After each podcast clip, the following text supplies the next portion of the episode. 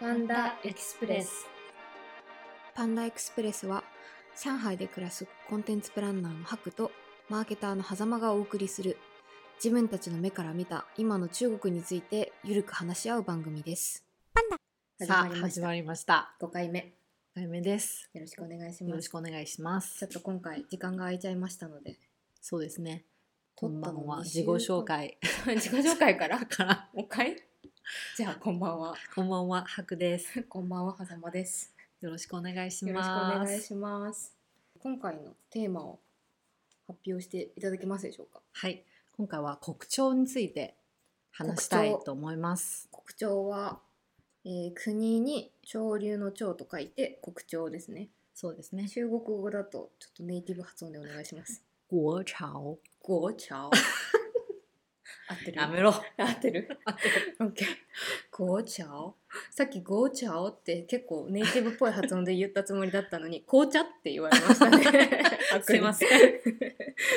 すごい。私今週2とかで中国語のレッスン通ってるのに。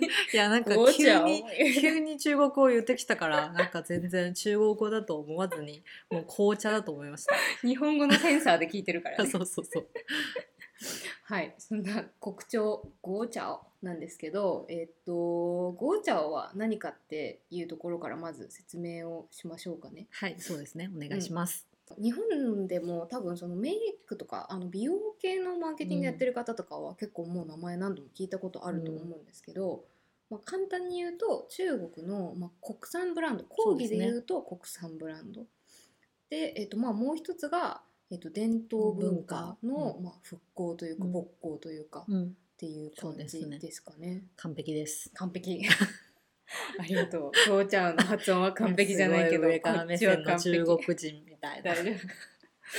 なるほどね。うん。でまあなんでこんなに、えー、とこのテーマを取り上げたかというとまあ一つはめちゃめちゃ流行ってるからうん。なんですよね。うん、うん。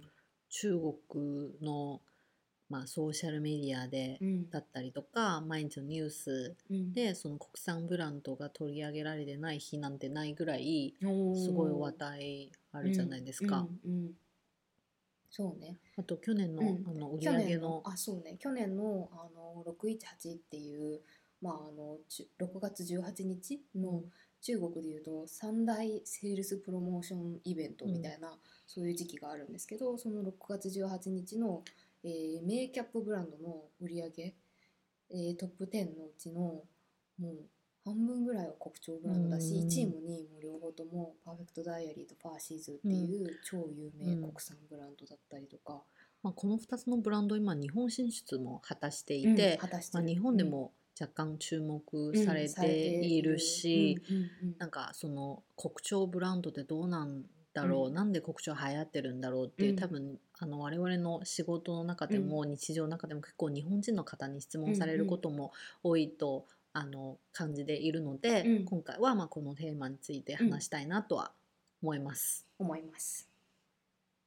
私が一番最初にそのこうゴーチャオっていうのを聞いた時はあの国潮っていうのを聞いた時は、かなり割とそのその伝統文化の方がすごい尖ってなんだろう伝わってまあ、て聞、こえる。そうなんかこううん。竜の模様書いてあるんだけど、でも若者もちょっと好きになれるみたいな、感じのあのものなのかなみたいな感じにイメージがあったんだけどあ割と本当はもうちょっと広いってことだよね。だからまあシャオミとかも入るよね。入るみたいな感じだと思うんですけど、まあうんうん。でも狭間の理解は別に間違ってないと思ってて、うんうん。国潮の潮はあうん。の潮流の潮なので、まあうん。うん一つのトレンドうんという意味もあると思うんですけど、まあ、中国の中にもあの中ではその、えっと、この人すごいファッショナブルであのなんだろうイケてるとか、うん。おしゃれだねっていう時は「潮」这个人很潮っていう使い方もあるのでその潮はかっこいいとかイケてるファッショナブルっていう意味もあるので国潮はそのイケてる国産。国産みたいなイメージも合ってるので別にあの狭間の理解はすごい正しいと思い正しい。と思います。さすがです。なるほど。ありがとうございます。あそうだったんだ。けど狭間的に、あのこれは国潮ブランドだなっていうブランドってあったりします？あの私は普段主にあの美容業界の仕事が結構多いから、うん。しあのクライアント的うんに。そうですね。うん、なんであの今も横に大量に置いてあるんですけどあのいや国私より全然 国潮の化粧品が多い。化粧品はね本当に国潮のものばっかり買っててすごい。今使ってるベースメイク以外は全部国潮、まあ色物全部色物国全部国潮ハイライトからアイシャドウから見たことない。から 見たことない。狭間の靴箱を思い出す。靴箱のような。これはたくさん。3年でも使い切る。うん、多分3ね一年ぐらい。生使い切れないぐらいの色があるね。すごい。うん。やっぱりあの一番最初はあの日本のものって、ま、最近ちょっとやっぱりあの、うん。それこそ中国とか韓国の影響を受けて日本の色物もだいぶカラフルになったんだけどでもやっぱりね日本のパレットにはないあすごい鮮やかな色。そうですよね。そう。ですよね。こ今の色でどうやって使うの？み信号みたいな色でしょ。これは宇宙でしょ宇宙。そうそう。みたいなのがすごい面白かったりとかあとは私がいつも惹かれるのはコンセプトね。ああのこれだったら貝殻のあの裏のあのエメラルドみたいなのがこれはコンセプトなのね。な。すごい。とかディスカバリーチャンネルとコラボしたパンダシリーズパンダコンセプトのやつはあの笹の葉っぱの色とかあとパンダの手のこの手形がついてるの。これは日本人的にはたまんない。たまらないのよね。みたいな感じであと美術館コラボとか、うんコラボ多い。もうんんね、コラボのものが多いのとあとまあコンセプトがそのままそのパレットに落ちていてすごい可愛らしいっていうのもあって、かなりハマって。最初は仕事のためにと思って買ってたけどうーん。かなりハマってますね。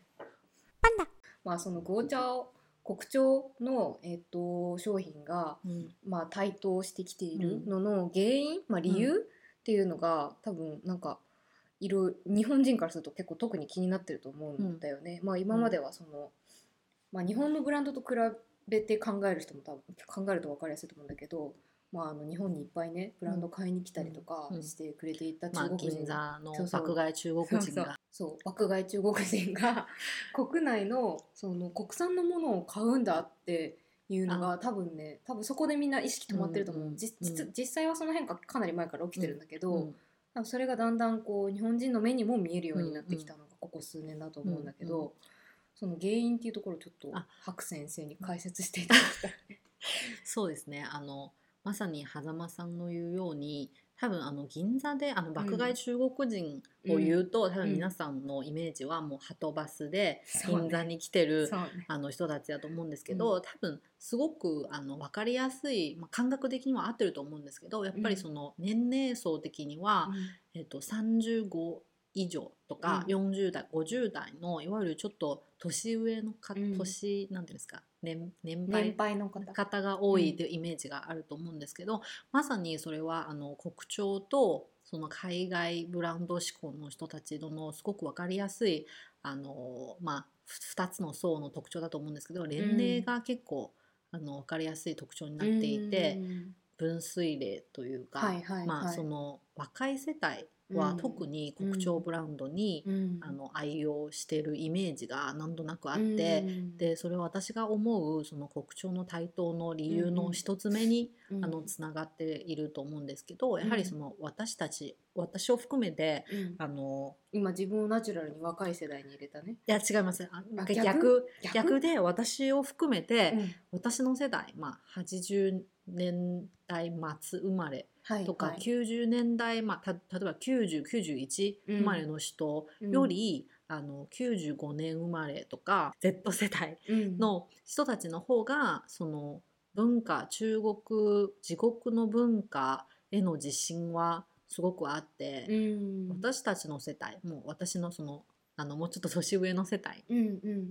はその自分が高校の時とか大学の時とか、やっぱりその海外に留学行きたいっていうのは結構目標として持ってる人が多くて、まあ、夢として持ってる人が多いんですけど今の若い世代はもうちょっとそのなんだろうこう全然中国人であることはすごくプライドに持っていてあの自国の製品とかに対しても全然なんだろう卑屈感がなくうん。あの愛せる素直に愛せる世代だと思うし、やっうんぱりそれはその国の力がつけうん。られてきて、主に経済力だよね。そうですね、うん。なんかそれがすごい上がってきたのであの彼たち彼女たちは全然自信私たちの代よりは自信は持ってると思います。自国の文化への。うん、確かになんかそのよくその国産ブランドを着てるその私の中国人の先生とかも、なんか安いからとかなんだろうなこれでもいいからみたいな妥協とかで選んでるんじゃなくて、ですごい前向きうに、いんやだってこれかっこいいじゃんうんみたいな、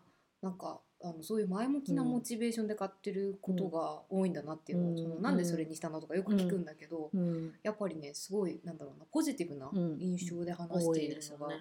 すごいこうイメージに残っている。まあ、海外への憧れとか、うん。海外ブランドへの憧れが、うん。まあ、圧倒的に彼らの方が少ない気がしますね、まあ、うん世帯的に。うん。それがまあ一つの若い世代の文化自身うん。は、まあえっと、国潮の台頭の一つの理由になると思います。でうん。うん。2つ目の理由としてはやっぱり政府のサポートはすごく大きいと思います。うん。まあ、これは日系企業の方々もよく口にすると思うんですけど、うん。その多分日本のブランドよりは国はその自国のブランドへの助成金もあるし、まあ、うんうん。政治なんだろう政策的なうん。サポートは、まあ、うん。海外のブランドよりは、まあ、それは当たり前のことだと思うんですけど、まあ、うん。自国の産業へのサポートはすごくありますね。うんでそれは 2B の面のあのサポートはあると思いますそれはし、国庁系のブランドをやっている企業に対して政府からなんか支援金みたいなのがまあある。一定あるね。そうですね。はい。うん。でもう一つはこれそれはあの 2B の面だと思うんですけどもう一つその政府からのサポートは 2C の面でも現れてると思っていてはあそのメディアでの、うん。まああのなんだろうこう気づかれないかもしれないんですけど、うん。あのウェイボのトレンドとか例えばそのバイトダンスなんだろうババッツフィートっていうんですか？あのバズフィード。のニュースのアプリとか、はいはい、まあ、いろんな皆さん毎日使ってるニュースアプリはうん。なんとなく国のニュースとかうん。が上位に上がったりとか、うん。まあ、あの国産ブランドのニュースが上がってたりとかやっぱりその知らないうちになんとなく国の話、うん。中国にまつわる話がうん。自分の生活の中にあのなんだろうそうそう、うん。なってると思いますね。それはなんとなくそのうん。自信、そう一つの一つ目の理由にもつながると思うんですけど、やっぱり若い世帯は、うん。まあ、こういう環境の中で成長していくので、まあ、すごく大きい理由かなとは、まあ、思ってるところです。うんなるほどね。それ気づいてなかった、そうなんだ、うん。でまそうね、あまあ、もう一つは、うんその狭間でも多分すごい気づいてると思うんですけどそのさっきのうんあの美容化粧品の話にもあったようにやっぱりその中国国産ブランドの品質とマーケティング力の進化は、あのここ数年すごい著しくうん。感じ取れると思います。うんうん。そうよね。なんかもう本当に品質は私2年前に使った買った商品よりも、うん。今年買った商品の方が、うん。なんとなく全体的なものがいいような気がする、まあ。なんかこうメイクだったら持ちがいいとかね。本当に品質は日進月歩でうん。あとなんか昔ちょっときょ、あのーきょ企業調査をしたことがあるんだけど、その時にすごい驚いたのが商品開発のスパンが異様に短いのね。例えば仮にある業種で日本だったら商品開発の企画をして実際に商品がものがあの棚に並ぶまで2年かかるとするじゃん、まあそういうのザラじゃん。うん。なんだけどこっちだと商品企画してから2ヶ月後にはなんかもう売られてたりする。中国スピード、中国スピードが半端じゃないから、そういう意味でその品質とマーケティングの PDCA うのん。回されるサイクルが、うん多分日本のブランドの56倍のスピードで多分うん回されてるんだななんかそこはすごく日本とのすあの違いがすごい大きいと思ってて、まあ、日本人はやっぱりその一つのことをやるにはうん。もうちゃんと計画を立てて、うん。あのやる、うん。あのっていうのが普通ですけど中国人はもう全然計画はなくても、うん。とりあえずこれがやりたいと思ったらやります、うん。やりながら軌道修正をしていけばいいので、ね。ね。まあ、多分国民性的な違いうん。があると思いますね。そうだよね。なんかこう一言もなんだろうなネガティブな声が出なくなるまで検証し続けるのが日本式だとしたら、うん。まず出してみてでなんか10人中2人が文句言ったとしても別にその2人のために開発は止めないみたいな、うん。8人が喜んでるんだからいいじゃん、うんうん。みたいなそういう感じでその残りの2人を置き去りにし続けるマーケティングを あすごい。でもそれをこうスピード速く続めつ続けていくことによって、その2人の文句言う人が減ってくっていう、うんそういうイメージが。すごいあると思います。ますねはい。うんまああともう一個がまあエモーショナルなところも、まうんあ最後の理由としても挙げられるかなと思っていて、まあコンテンツ業界の例を挙げると、うんやっぱりその2018年からの国産映画がすごく、まああー興行収入がめちゃめちゃでかくて、うん。例えばあの線線路战狼っていう、うんうん。あの有名な映画千の戦い狼。あ戦う狼か。っていう映画うん。はすごくナショナリズムだらけ、うん。そう映画なんですけどそれもめちゃめちゃ、あの受けが良くて、うん。でその後ルロ地球」流う、浪の地球。はい、あの、うん。3体の作者の原作でリメイクした映画もうん。めちゃめちゃ、あの興行収入が良くてうん。でその後は国産アニメですね。もう、あの実写版の後には「ナーザー」っていううん。あの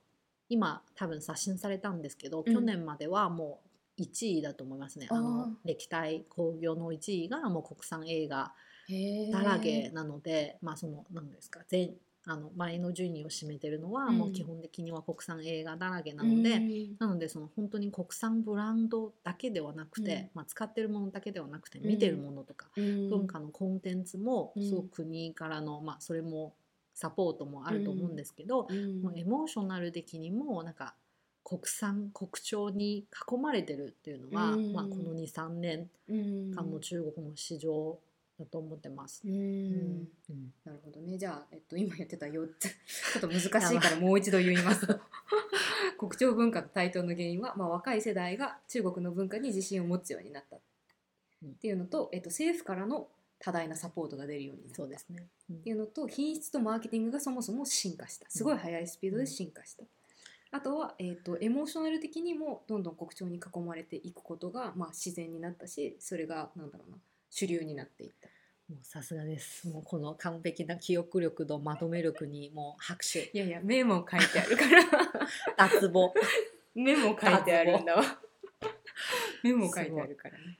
じゃあマーケーターの狭間から見て、うんうん。中国のこの国潮のムードの中で、まあ、気になることとか、うんうんうん。あのなんかここは面白いなっていうところはうんうんうんうん。何ですか、そうですねあの私がよく見ている国潮があの美容市場ばっかりだからうんうんうんちょっとその,、その話にちょっとやや偏っちゃうんですけどうんあの美容市場で言うとカテゴリー別であの国潮のものを使うカテゴリーと使わないカテゴリーみたいなのがうん結構あるかなっていう風なイメージがあって。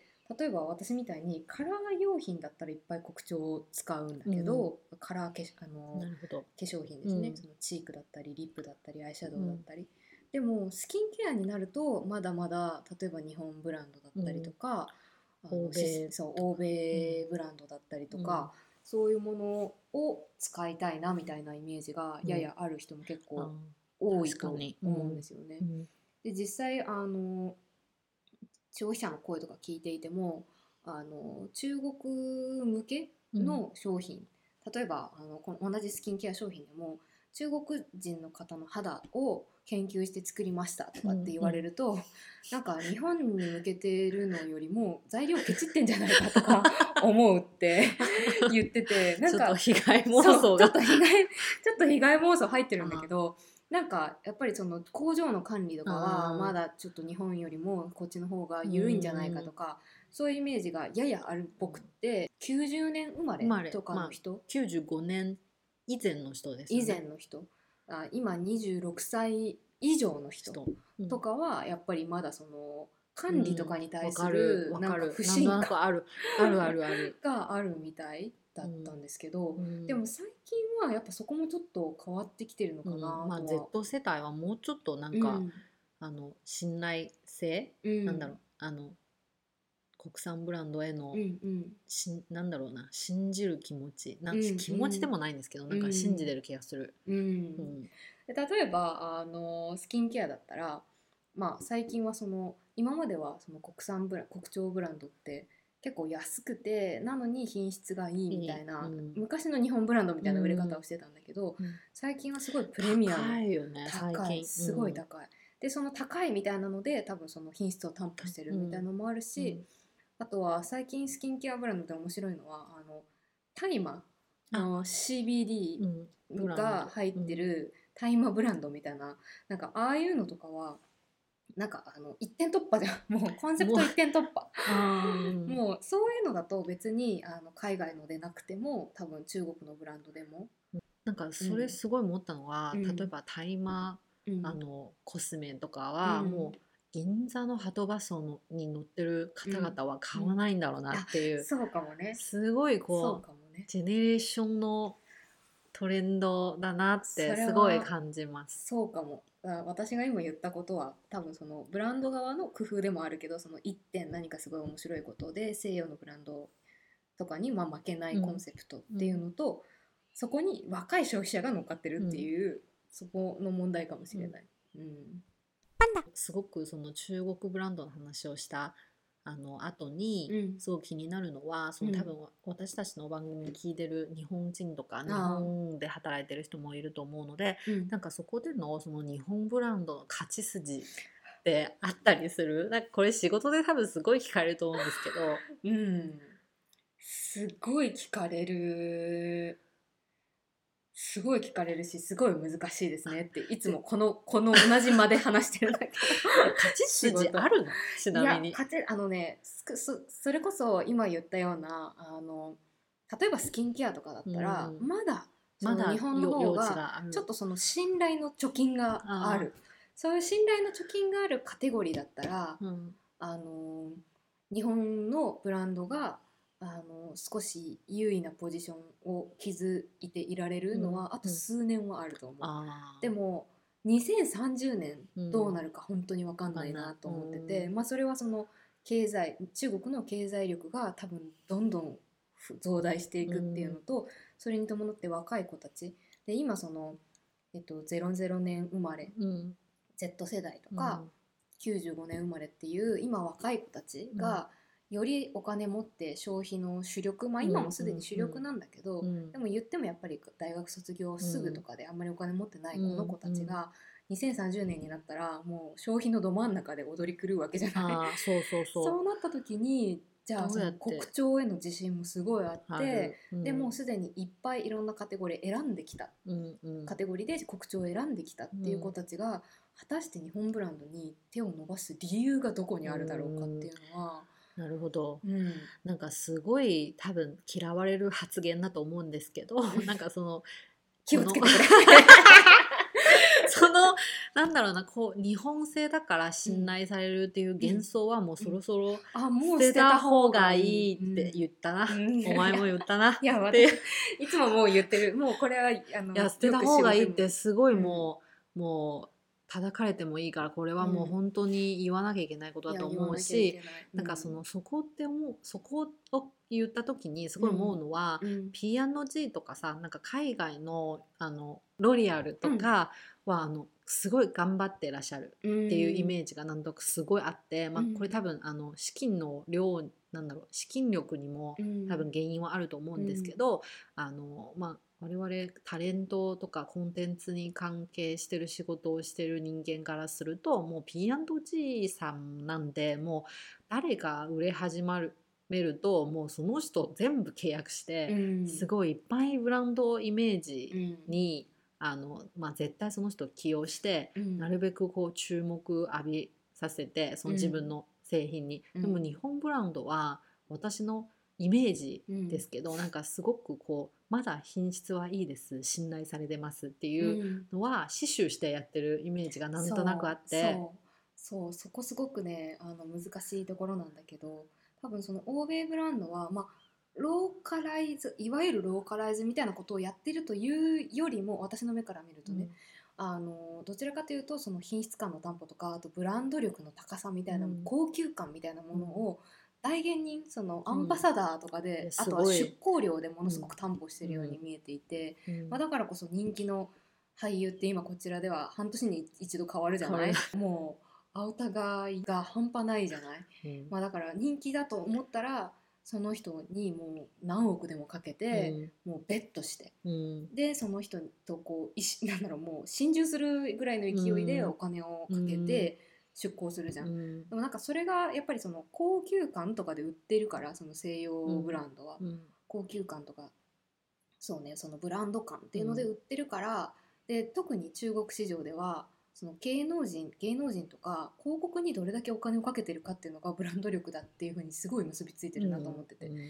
やっぱ西洋ブランドのああいうなんだろうなクオリティの担保のさせ方うん日本人は、ね、日本ブランドはじゃあどうしたらいいのかってだから別の道探さなきゃいけないんだよね。うん。なんかそこで思ったのはその韓国コスメブランドはうん。結構すごく KOL を使って、うん。要はまあ絨絨毯式って言っていいのかどうかわからないんですけど、もう大量にうん。あのそこまで高くないうん。KOL のやつですごいもういっぱいやったりしてるじゃないですか。なんかそうね。日本ブランドはなんとなく交渉交渉日本ブランドのマーケティング戦略は交渉すぎるってすごい思う。私も思います。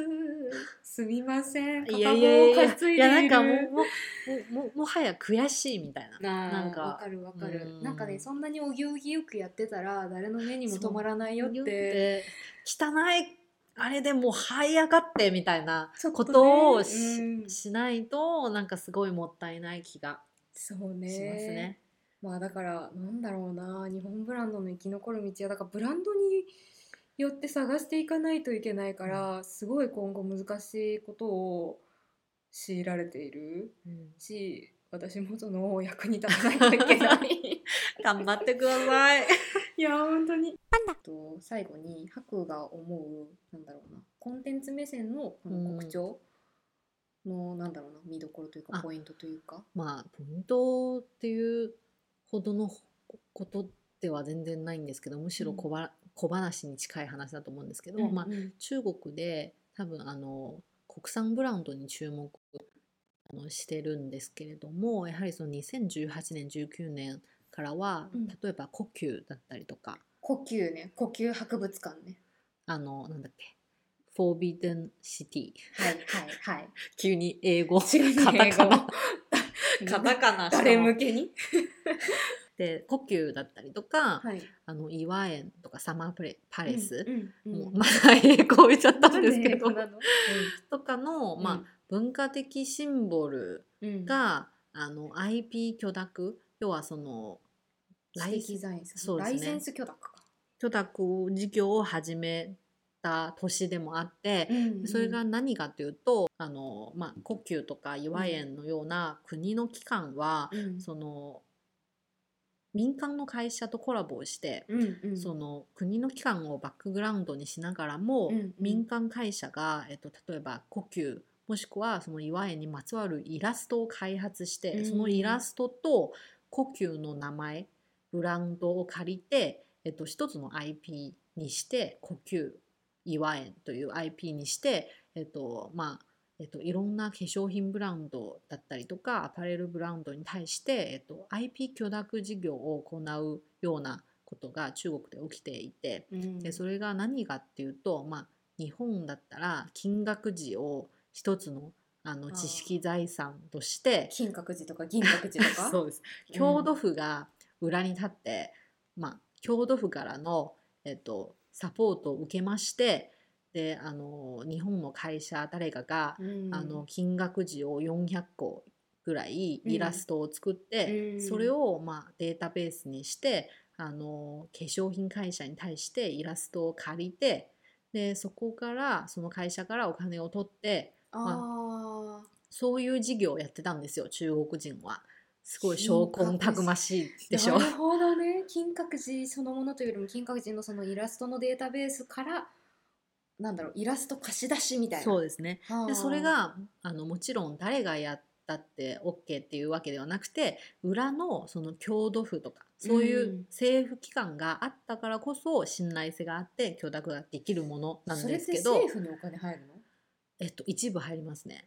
まあそれ多分あの決め取り決めによると思うんですけど、なんかそれすごく日本でもやればいいじゃんって思ったりもするんですけどなかなか こんなことが金閣寺の IP そのライセンス事業ないのって言われたから探したんだけど。すいません。探ねググったんだけどいまいちヒットしなくて私が表で知りうる限りはなかった。ただあったのはその例えば東京都国立博物館とかその博う、物館とかその国立都立とかのうん。そのミュージアムうん、とコラボしたお菓子とかね。ミュージアムと伊勢丹がコラボした何々とかそういうのはあったけど。なんかそれはそのミュージアムは中国でももちろんはあの国家博物館だったりそれはやるんですけど、うん。その日本のイメージはあうんくまでそのミュージアムとブランド側両方それぞれ自らうんやってるコラボのイメージですけそど、中国はミュージアムがうん。誰か会社にそうそうです、うん。誰かその会社がやりたいですって手を挙げて、一緒に儲かりましょうっていう感じで やってるのでなんかそこもすごいあの日本の中国のうん。あの違いの違いね。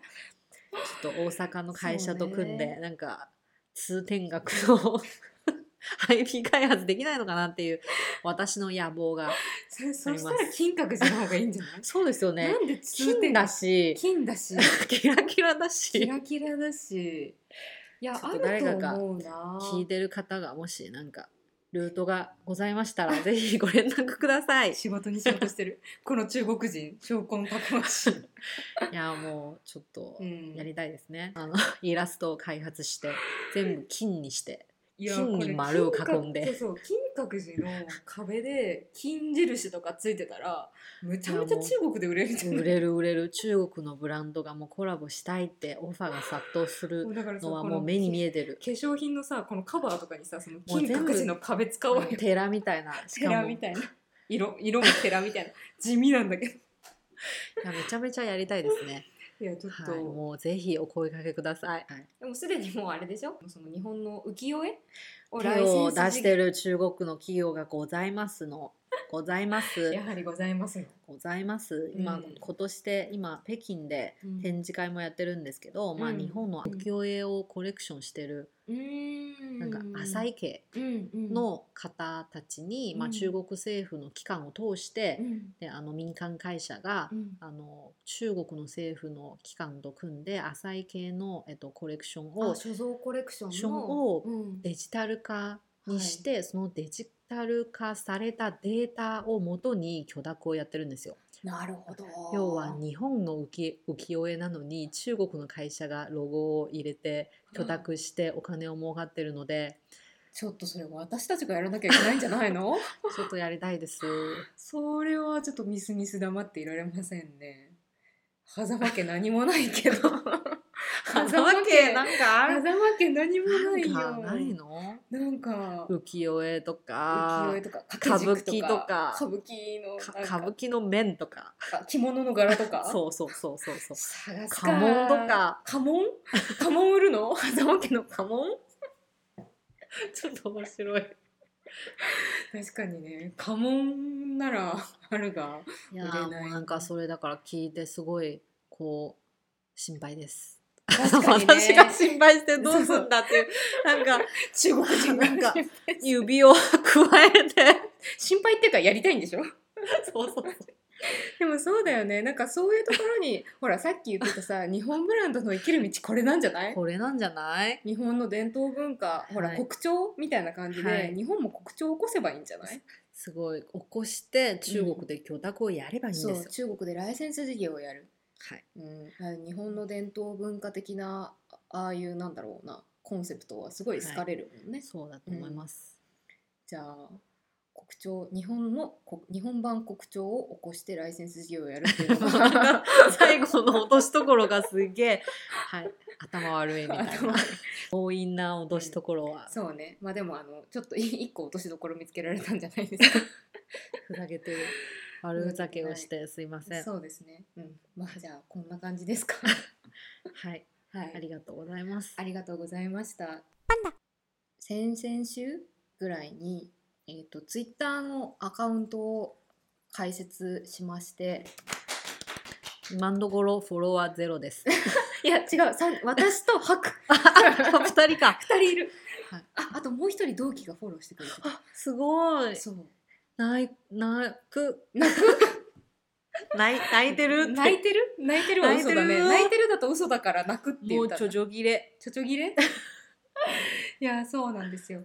やっぱあの普段あの別にねしゃべりのプロでもない私たちがあの喋ってるのでなんか情報がこうね漏れてたりとかするじゃないですか、はい。今日だったらあの化粧品の名前とか全然言ってなかったりとかはい。するから、例えばこういうのとかをなんか写真付きとか URL 付きでアップしてこういうのですよとかあと主にハクがねなんか最近そのホットトレンドで話題になっているのはこういうのがありますよとか そういうのをハクが教えてくれる。非常にプレッシャー。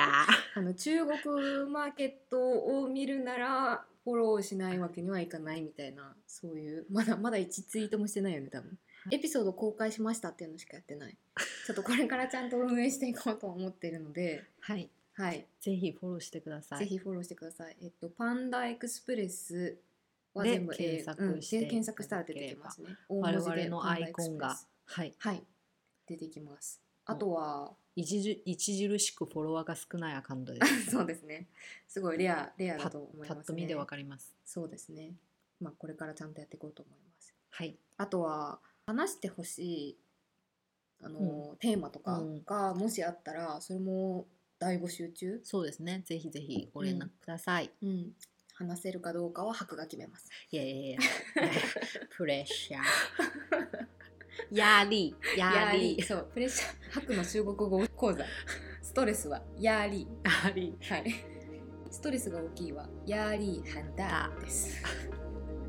あのか私の数少ない 中国語ボキャブラリー。まあ。結構使わ使ってる。結構使ってる。何かこ言われるたびに「やーりーはんだ」ストレスが大きいという日本人ですね。はい、はい、じゃあ今回もこの辺で。はい。ご清聴ありがとうござあいました。りがとうございました。またよろしくお願いします。バイバイ。